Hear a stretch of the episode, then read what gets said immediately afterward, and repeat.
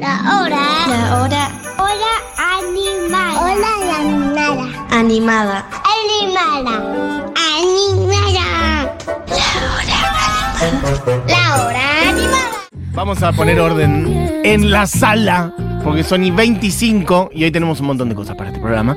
Y Barbie lo decía recién, y esto surgió la semana pasada, no me acuerdo por qué razón, empezamos a hablar de Sí, la yo me película. acuerdo, me acuerdo. De la película de Pero te digo por Serena. qué. Diga. Te digo por qué.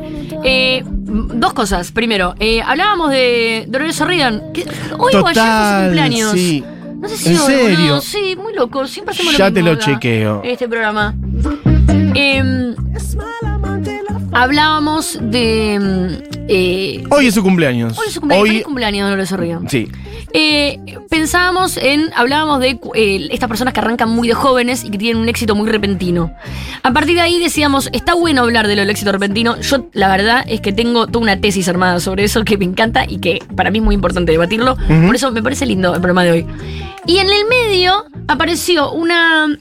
un- en el noticiero, que siempre me distrae en este programa, eh, una tenista, eh, creo que rusa, que Sí. eh, está jugando, termina de jugar y el papá y el entrenador le tocan el culo y le dan un beso en la boca. Entonces en la Ah, me tele. perdí esa. Sí, entonces en la tele se pone a hablar de eso. ¿Eso pasó La estos verdad días? que- sí, la verdad que es un, un tema mucho más amplio de ese Sí, que yo ni eso tocaría porque tiene que ver también con Abuso, las culturas. no, y por también con ahí. las culturas. Eh, Sí, digo, bueno. muchas cosas para debatir, muchas Sí, cosas. digo, sí. no, no, no sé. ¿Cómo era el asunto? Un padre tocando. era una tenista rusa. Sí. Entonces cuando la abrazan le dan una palmada en el culo y ambos le dan un beso en la boca. Ah, está bien, bueno, habría bien, que, pero, sí, digo, habría que ver. Es muy amplio. Distancia no, no, cultural, Por lo menos me gustaría leer mucho más de lo que leí para hablar de ese tema en radio. Sí, sí, sí, por eso. Sin embargo, eso me recordó a. ¿Viste la película de Serena Williams y Venus Williams? y ahí, yo lo que te quería comentar, hablando de Dolores O'Riordan, viendo a la tenista que le tocan el culo, y la película de Serena Williams y Venus Williams, es que yo fui a ver esa película con Will Smith, cancelado, no cancelado, no sé, la vi, ya está, no sé. Eh, fui a ver esa película pensando que era una película sobre un padre explotador eh, que se aprovechaba de sus hijas.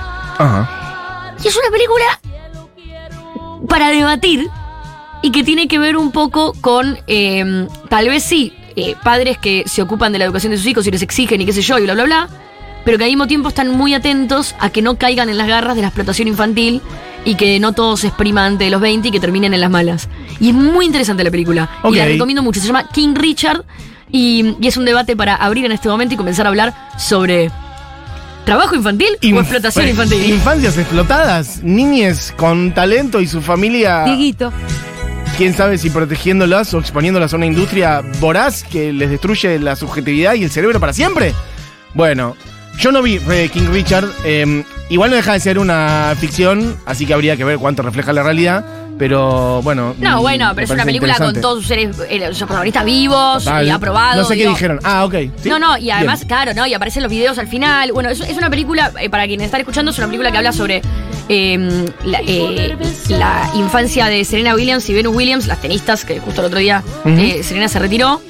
Y el padre es, es eh, un padre de clase muy baja. Eh, eh, es muy impresionante. A mí me impresiona mucho cuando, cuando recién ahora empezaron a tocar esos temas en las películas, hay que decirlo, en las películas yankees, que es que hablan eh, muy abiertamente sobre, no sé, el padre en un momento le, le dice a una de sus hijas, yo cuando era chiquito estaba prohibido eh, tocar a un blanco. Y, y habla un poco como de, de sufrimiento en Estados Unidos, que es como que tienen un tema mu- muy particular eh, que nosotros, eh, a mí por lo menos me cuesta bastante entenderlo, que es un racismo eh, legal que tenían en, eh, hasta los años 60. Sí, sí, que- institucionalizado. sí, sí, sí. Eh, no, ahora ya vamos hacia la música, pero te hago una Sí. sola pregunta más sobre ese tema de las Pero- tenistas en particular Sí. y de esa peli que es. La película complejiza Entonces, la situación, no es que él es solamente un No, villano, no, es un ogro. No, no, es que no, no lo es nunca. Ok. Él lo que Ah, hace porque es tenía entendido que era un poco No, así, se justamente. obsesiona mucho, Ok. se obsesiona mucho con que sus hijas sean las mejores tenistas del mundo. Esto es real. Bueno. Se obsesiona al punto de llevar a, la- a las pibas a jugar al tenis abajo de la lluvia, eh, hacerlas entrenar de una manera demencial para la edad que tenían y también como una prueba, porque al ser las dos hermanas, una prueba de que no siempre son personas que nacen con talento, sino que también pueden ser como una fábrica, ¿me entendés? Como si vos agarras un nene y lo... Sí, el punto, lo pones a producir. Sí. El punto es que en un momento vos decías, este tipo es un monstruo. Mm. Pero en un momento lo que sucede es que sus hijas se transforman en las mejores tenistas del mundo, teniendo 10 años, 11 años, 12 años. Y el tipo se niega, dentro de toda su locura, Mm. se niega por completo a que las hijas eh, participen de torneos. Y lo que dice Wow. es que hasta que las hijas sean mayores de edad, no quiere que participen de torneos porque Para considera cuidar su vida, digamos. que los padres están re locos, Mm. que tratan a sus hijas como si fueran eh, como trofeos, empleados, lo que sea, y que los hacen competir de una forma muy cruel. Y que además no quieren que eh, sus hijas estén expuestas a cámaras, a esto, a lo otro, hasta que entiendan del asunto y sean grandes. ¿Pero por qué? Porque para el tipo lo racial está muy en juego. Porque nunca en la historia había pasado que niñas afrodescendientes, afroestadounidenses, llegaran a ese punto de exposición y de éxito en, en- en el tenis y sabían que como que en el barrio todos terminaban eh, en drogas, en violencia, en esto. Y tanto ellas dos como todas sus hijas, como que él utiliza lo del tenis para que todas sus hijas tengan una educación muy extremadamente increíble Mm. y que estén muy preparadas, hablan todas cuatro idiomas, todo como muy muy distinto a las historias que conocemos de padres que explotan. Total. No quiere decir que no haya sido un padre explotador, pero es muy Sí. distinta la visión y es muy impresionante. Eh, no sé cuánto hay de real, cuánto hay de ficción. Hay que decir que es la versión de ella, sin embargo, pero eh, hay- no sé cuánto hay de real, cuánto hay de ficción. Lo que sí te puedo decir es que eh, la versión de la película me parece una versión interesante para comenzar un debate sobre eh, no necesariamente es prohibirle a tu hijo hacer algo que, que le gusta mucho, ya sea música, deporte o lo que sea, pero sí hay una exposición y, y un éxito que para mí a cualquier edad igual, Mm. esto ya es un debate mío interno, para mí a cualquier edad, que es nocivo Mm.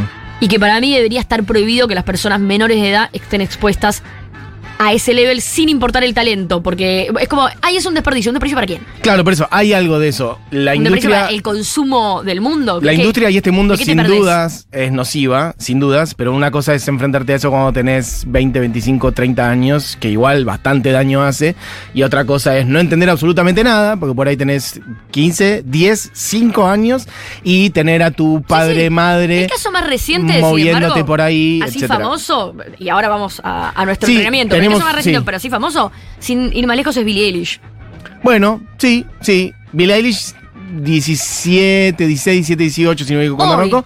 Pero sí, total. Hoy, sí. bueno, hoy debe tener 20, pero digo, tenía 14 cuando la empezaron a viralizar con lo de Bandcamp. Es difícil este, para cada uno de nosotros como poner el dedo, me gusta esa frase que es en inglés, put a finger on it, como decir dónde está el tema en la historia de cada uno de los demás, porque no tenemos ni idea, y sobre todo porque siendo infancias de las que estamos hablando, bueno, está todavía más en el mundo de la vida privada, sabemos muy poco de cómo fue cada una de esas infancias en función de Totalmente. su talento. Hay algunas que después sí sabemos porque esos infantes se convirtieron en adultos y dijeron cosas Digamos críticas. casi, te puedo decir que el casi 99,9%. El único Sí. caso que yo con- con- encontré de una adulta famosa, Sí. que en su infancia fue famosa, y que dijo, yo no tuve repercusión, no, no tuve, no tengo recuerdos malos, la verdad que estuvo todo bien. La única eh, que encontré por Sí. ahora Sí. eh, es lesbiana y es Jodie Foster. Ok, claro, Judy Foster, La actriz de única infancia. que encontré. Bueno, tenemos un montón, básicamente. El día de hoy, bueno, también juega, sí. Miley, ¿por qué no?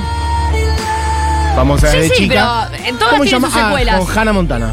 Sí, total. Todas tienen bueno, secuelas, ¿eh? Britney- Secuelas de, de problema de salud mental, de reclamos, de, de- que después hayan mejorado o estén mejor hoy o lo que sea. ¿Sabes, por- ¿Sabes qué podemos hacer también? Abrir a la gente. Sí, a que nos digan. favor. Miren, hoy tenemos una lista enorme de un montón de músicas, músicos, porque de esto es este programa. Músicos y músicas que, mm, bueno, destacaron por su talento de joven, para decirlo de alguna manera u otra. Quizás algunos llegaron a grabar, otros no, otros actuaron en vivo, desde Luis Miguel hasta, sí, no sé, Selena que sonaba antes, o Spinetta componiendo alguna cosa muy, muy joven él, o, este, no sé, Alanis Morissette y demás. Pero me gustaría, ya que estamos en este plan reflexivo, mientras suena un Luis Miguel en vivo en la tele, haciendo malagueña, bueno, quienes nos escuchan, sus infancias, por ejemplo, sienten que tuvieron algún talento que por ahí después dejaron de ejercer porque en la infancia se los arruinaron en un punto. Pasa mucho eso. Yo. O que sufriste por la educación que tuviste al respecto, o que sufriste mm, esa eso que te gustaba hacer, se convirtió en un sufrimiento por las presiones de tus padres, de tu madre. yo hacía- te mandaron a un instituto y después lo dejaste de hacer. y me invitaron a hacer el casting para chiquititas y mi mamá no me dejó. Mira. Hacías comedia musical y te invitaban a hacer el casting. Pará, pero tu mamá no te dejó porque sentís que te quiso proteger o porque te quiso cortar las alas. Yo creo, yo creo que las dos cosas. Me dijo, pero ni en pedo, ni en pedo, Bárbara. Me dijo. Bueno, mira, yo me acuerdo, a mí siempre me gustó la música. Ah, igual cuando era chico hacía otras cosas que ahora no hago. Bueno, creo que todos los niños, pero lo hacía con más, este, mm, escribía mucho. Iba a un taller de cuentos, dejé de escribir en ese sentido. Hacía plástica, dibujaba, también dejé. Pero sí me acuerdo de que me gustaba mucho la música, siempre me gustó, ahora soy quien soy. Pero, em, bueno, yo también toco un poco, he estudiado más o menos formalmente, he pasado por el conservatorio en algún momento de mi vida. Pero siendo niño, me mandaron a la escuela de música y esto es para mí muy claro esa experiencia de que la- no nos dejaban, éramos niños, queríamos jugar haciendo música y teníamos que tocar, me acuerdo que nos pusieron frente a un piano y nos hacían tocar el piano con la mano cerrada. La mano cerrada, yo quería como agarrarlo, tocarlo, hacer ju- la mano cerrada sobre las teclas negras. Y teníamos que hacer tararán y después golpear en las dos de la derecha, tan tan, tararán, tan tan, y después volver, tararán, y golpear en las dos de la izquierda, tan tan. Esa, Divino. Sí, Hermoso, divertísimo. más castrati, castrador. No, no, a mí me pasó todo lo Yo contrario. dije, esto es la música, esto es una mierda. La y la además banda con la, con la que toqué muchos años, yo arranqué a los 13 años. todos profesores ogros, ¿viste? Nunca más quise volver. No, nunca más. yo a los 13 años con mi banda y, y mis padres estaban odiados. No querían saber nada. Mm. De hecho, creo, creo que la, la primera guitarra que me compré, la- eh, vendí la cruz que me había arreglado mi tía para la comunión. Mm. O sea, no, me, no, no había ningún tipo de apoyo infantil. Una vez que fui mayor de edad, sí, todo el apoyo del mundo. Pero mientras era niña, no, no había caso, no había caso. Podría Bueno. haber sido eh, la persona de la que te voy a hablar en breve. Bien, Habla perfecto. vos, que yo te traje la mejor historia del mundo de eh, explotación infantil, la traje yo. Bueno, piquemos algunos. Ahí está sonando un niño, Michael Jackson. Esto es Michael Jackson con 11 años, es un escándalo. Con los Jacksons 5 en el programa de Ed Sullivan. Escuchen un poquito ahí como va hacia arriba de vuelta. Bueno, es un temazo hermoso. 11 años. Michael en este momento con los Jackson 5. Hace otra ese día que es Just Loving You, la podemos dejar para después. O ahora, como vos quieras, Juli. Bien, perfecto. Bueno, hay un millón. Tenemos a Alanis Morissette, Tori Amos, Dido, Stevie Wonder. Stevie Wonder grabó su primer disco a los 11, 12 años, si no me equivoco. Eh, Sly and the Family Stone, también Sly grabó su primer disco muy, muy joven. Hay Bjork también. Bjork era estrella infantil. Bjork total. Tenía una banda medio punky. Y esto que tenemos es de a los 14, si no me equivoco, pero tira más al medio porque esa es otra persona la que está cantando. Ahí, ahí anda. Grabó su primer disco en 1977, tenía 11 años. Sí, era muy niña. 11 años. Después obviamente pasó Después mucho tiempo. Sugar. Exacto, Sugar hasta Sugar Cubes pasaron unos años. Pero esta es una Bjork, está en YouTube, lo pueden buscar, está Bjork, pero manejando el escenario con una capacidad que Sí, sí, sí, evidentemente era una estrella de televisión. ahí hay un talento increíble. Acá creo que tiene 13, una cosa así.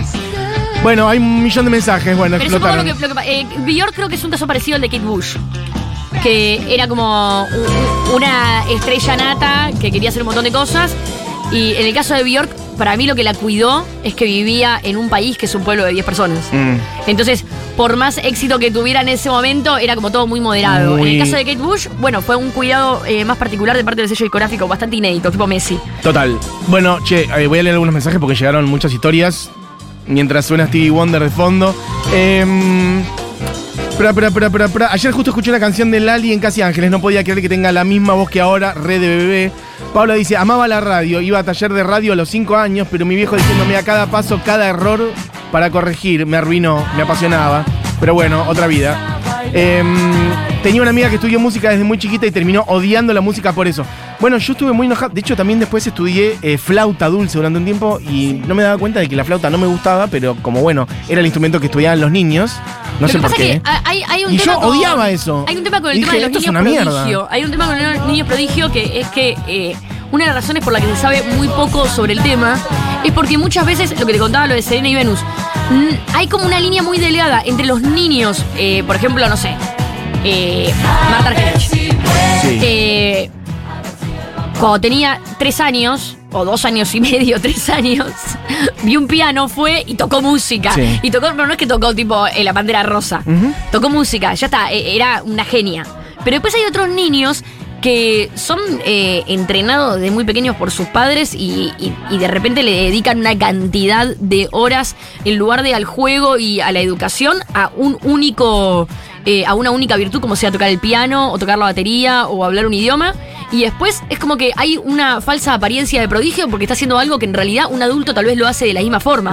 No es que es una genialidad que vos decís, bueno, lo hace mejor que un adulto, sino que es un poco, que es lo que se viraliza mucho en YouTube, que es ver un niño de 5 años haciendo lo mismo que hace una persona de 20. Sí. Como, "Uh, mira cómo toca la batería. Vos decís, no toca tan bien la batería, lo que pasa es que tiene 5 Mm. y la verdad que me impresiona. Mm. Ahora, tiene 5 y me impresiona, pero esa persona estuvo sentada en esa batería mucho tiempo para tocar la batería así. Sí, sí, una cosa es que le fluya naturalmente porque tiene una, no sé, una capacidad Bueno. increíble y otra cosa es que esté sentado Yo ahí 12 te horas por día entrenando para eso. El ejemplo. Bueno, perfecto, vamos a eso. Vamos a El historia. ejemplo, la historia de, de- el ejemplo de esto. La primera canción, eh, yo te mandé eh, tres canciones, Juli. La primera es la canción que tal vez todos ustedes conocen eh, más de oído, que es la versión argentina. Vamos a arrancar por Ok, ahí. que esto es, esto es una bizarra, es una falopeada absoluta, hay que decirlo. Hello, man. ¿Es- ¿Están preparados? Es difícil ser bebé. No, esto es Esta canción- Esto ocurrió de verdad en Esta este canción mundo. eh, a Mati y a mí por lo menos nos marcó seguro. Y tal vez mucha gente de la que está escuchando esto ahora está diciendo la puta madre Barbie, no puedo creer que me estés haciendo esto. Estoy hablando de Fernie. Es difícil ser bebé. Esta canción, bueno, ya no empiecen a mandar mensajes, ya sabemos, es una canción francesa. Ahora voy a hablar de esa historia. Pero en este caso, la canción francesa llegó a Argentina, como en todo el mundo, fue un éxito rotundo. Voy a hablar en dos minutos de eso. Y acá había un productor que la vio y en una cena a sus amigos le dijo, no, necesito una nena de cuatro años ya que me cante este tema en español. Y la nena dijo, yo la canto. Y la cantó. La historia es loco porque ella eh, ya no es cantante, es contadora, labura eh, en el banco. Me encanta, me encanta eso, saber María qué es Fernanda ahora de Carro. su vida. Ok. vive en el sur y lo que cuenta es, la verdad no me acuerdo nada, dice. ¿En serio? Canté, Wow. eh, no, canté en Vélez, creo, dice. ¿En serio? En México, en Uruguay, en Montevideo, no sé, no sé, en varios lugares. Pero llegó a hacer shows medio eh, masivos. Shows No. masivos, participaciones masivas, ahí va la diferencia con Jordi, Bueno, el sí, original. sí. Participaciones masivas. Y en un momento, la verdad que dije, qué embole, no quiero hacer más esto. Y mi hijo me dijeron, ok. Y Bueno, punto. bien, dentro no de tiene todo, recuerdo bien. malo, no tiene recuerdo bueno, apenas tiene recuerdo de esto. Para- esto me parece sano. Esta persona se llama Fer. Eh, Ma- María Fernanda Carro. Pero ¿y cuál es el nombre? Ferni. tiene? Fer, Ferni. Ferni es difícil ser bebé. Ok. Pero bueno, esta historia, por suerte en Argentina no pasó mayores y ella hoy tiene una vida feliz y de vez en cuando esto se ha transformado en un chistecito que le pone en la canción La fiesta de los amigos. Sin embargo, la original no es tan banal como esto. Estoy hablando de Jordi y la canción es Dudu de Tre Bebé. Dur, dur. Esto es increíble. Esto, Esto- expliquemos bien para que se entienda por porque es muy, muy bizarro. Sí, sí, sí. A principios de los Boliche. años 90, no sé exactamente del año. Fiestas, vos- 1993. Bueno, ahí va. Un- sonaba la música de un bebé francés en las discotecas de la noche porteña. Sí, Sí. O sea, un bebé francés, que ahora vamos a contar cómo es que empezó a grabar, etcétera, etcétera, llegó a sonar, no solamente en la tele sonaba todo el tiempo, sino que además pasó al mundo de la noche. Eso es increíble. Porque no es que era como una música naif que sonaba en la tele o en los programas para niños, o ponele en Tinelli o Susana, sino que incluso era como una música que estaba de moda y sonaba en los boliches a la noche a las 3 de la mañana mientras la gente hacía cosas de adultos. Totalmente. Bien, perfecto. Y este chico es Jordi Lemoine. Jordi Lemoine tenía un papá que era productor.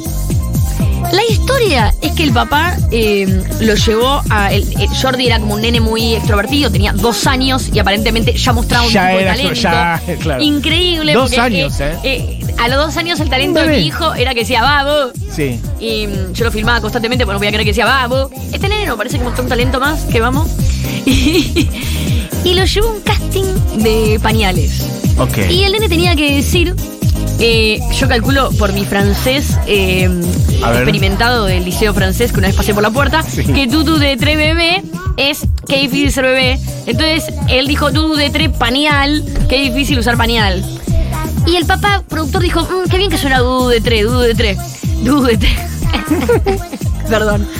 Entonces parece que fueron al estudio y él empezó a componer esta canción que era Dudu de Tres Bebé. Y el nene agarró el micrófono solo y empezó a cantar. Y la madre cuenta que, bueno, dejémoslo.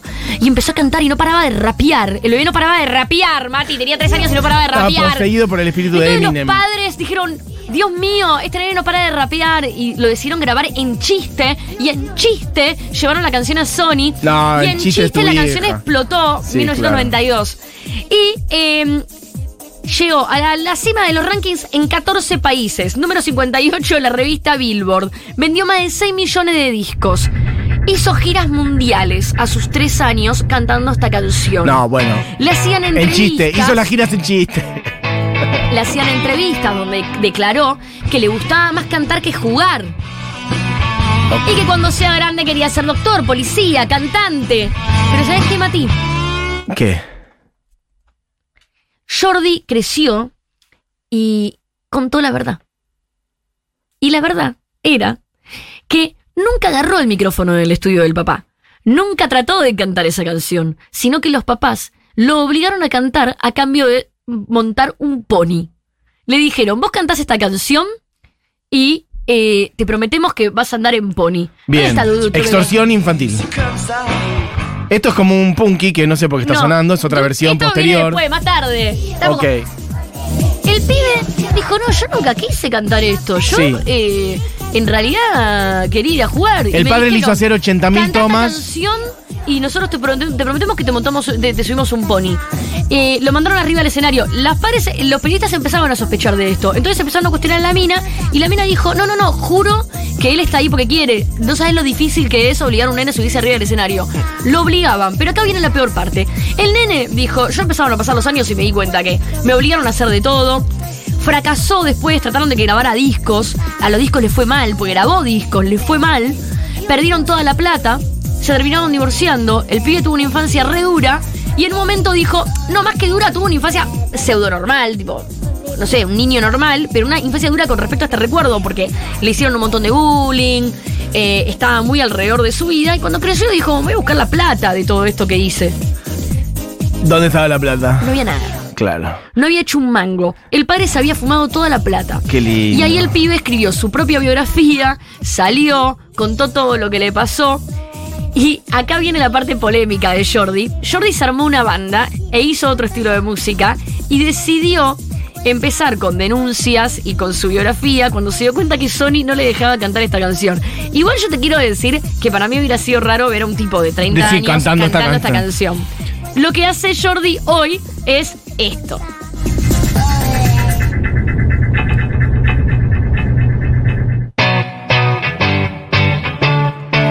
Hoy, eh, hace unos años. Jordi and the Dixie se llama la banda. Esta canción es Diplomate. Hoy creo que se dedica más a ser tipo ingeniero de sonido. Claro, te iba a decir si sigue siendo músico, no sabemos. No, ya no. Pero trató, no tuvo éxito. Este es Jordi. Ok. Yo quiero que busquen en YouTube, estoy viéndolo ahora, hay montones de videos. Este es impresionante, Barbie, te lo tengo que mostrar. Está él como con un smoking, No, siendo bebé, cantando a cámara en un programa de televisión, como que te diga el programa de Susana Jiménez, más incluso. Este. Siendo un nene que ahí que tendría 5 años, una cosa así, 5 o 6 años. Sí, sí, no, es que yo creo que vos sabés que no El pa- pasó. los padres expo- lo exponían una cosa demencial. Hay No un montón de videos de él en la televisión cantando siendo una criatura que tendría que estar en el jardín de infantes, Sí. o por, lo, por su edad debería estar en el jardín de Lo que infantes. se nota es eso, que a diferencia de Ferni, que fue la, Es la- impresionante. El, el ejemplo argentino, la diferencia con Ferni, el ejemplo argentino fue que ella como que hizo la canción, le fue bien. Bueno, fue a Susana Jiménez, hizo un par de apariciones, fue gracias a esos dos meses. En este caso lo llevaron de gira por todo el mundo, no fue al jardín, se la pasó trabajando. Y el nene después terminó contando y dijo, no, yo no quería hacerlo, yo pedía por favor no hacerlo. Ay, qué tortura. Y le decía, Una bueno, subite, infantil que directamente. esto es real, subite y te regalamos un pony. Yo a mi hijo le llevo a decir, subite y te regalo un pony y te, o sea, Bueno, pero se que viene a trabajar acá. Claro. Acá vive un pony, cualquier nene de cuatro Ay, años no, sobre un escenario. Terrible. Claro. ¿Qué nivel de violencia podés ejercer, no? Tenés una, un una situación de poder impresionante sobre él. Bueno, divino, este, la historia de este muchacho. Sabemos, eh, vos decís que ahora Se dedica, vive en Inglaterra, es ingeniero de sonido, tiene dos hijos. Qué monstruosidad. Bueno, claro, eso. Era también muy le- el espíritu de los 90, de lo cual hablábamos la otra vez también, ¿no? Esta cosa como además él, un nene francés, blanquísimo, rubio, divino, cantando cosas naif. Total. A su vez eso sonando en las discotecas a la noche, como todo podrido, está todo mal, está todo mal. Total. Bueno, divino. Em, ¿Qué hacemos? ¿Qué ponemos, eh, Julián Matarax? Eh, uno de Jackson 5. Bueno, ¿cuál? Porque teníamos dos. Para redondear este segmento. Bueno, Es cortito, pero es una maravilla. Creo que arranca hablando Michael, ponelo. Este es un Michael de 11 años en vivo, en la televisión. Eh, este para mí es también uno de los ejemplos más a debatir. Como que yo creo que se necesita, no sé, un programa, un programa, una hora animada que sea solamente debatir la infancia de Michael Jackson. Sí, creo que no podríamos hacerlo nosotros. No, no me siento capacitado para hacerlo. No, no, no, un programa, una hora. Un programa de lunes a viernes. Que sea, bueno, está Seguro Habana y está el programa donde se debate sobre Michael Jackson. Esperen porque va a arrancar, arranca de la nada a capela para que vean el nivel de talento real que tenía esta persona. En el recreo dice, fui y le dije, ya no la voy a pisar. Michael Jackson.